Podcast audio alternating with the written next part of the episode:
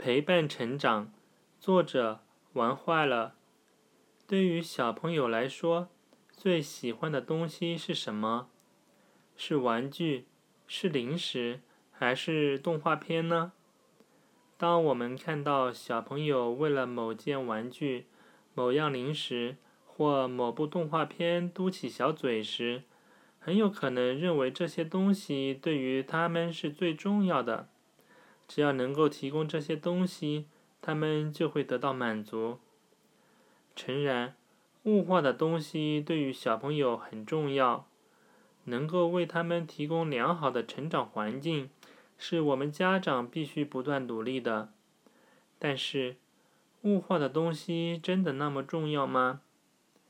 邻居家的小孩，父母因为工作关系，在外出差时间较多。小孩基本处于放养状态，经常去其他小伙伴家里玩。当他看到小伙伴在父母面前撒娇赖皮的时候，在短暂的懵懂过后，也会在叔叔阿姨面前耍赖皮。对于小朋友来说，成长阶段的他们陪伴是必不可少的。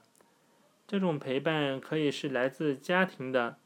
也可以是来自社会的，但父母的陪伴有时是不可替代的。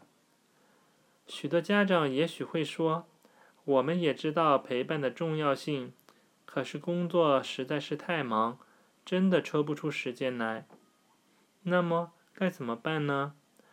玩坏了的建议是：如果可以的话，适当的推掉一些工作，也许是更好的办法。钱是赚不完的，成长的时光是有限的，错过了一天也就少了一天，以后再想挽回是不可能的。而且，在陪伴小孩成长的同时，我们家长自身也能得到发展，获得许多意想不到的收获。陪伴成长对于家长和小朋友双方来说都是有益无害的。可以实现双赢。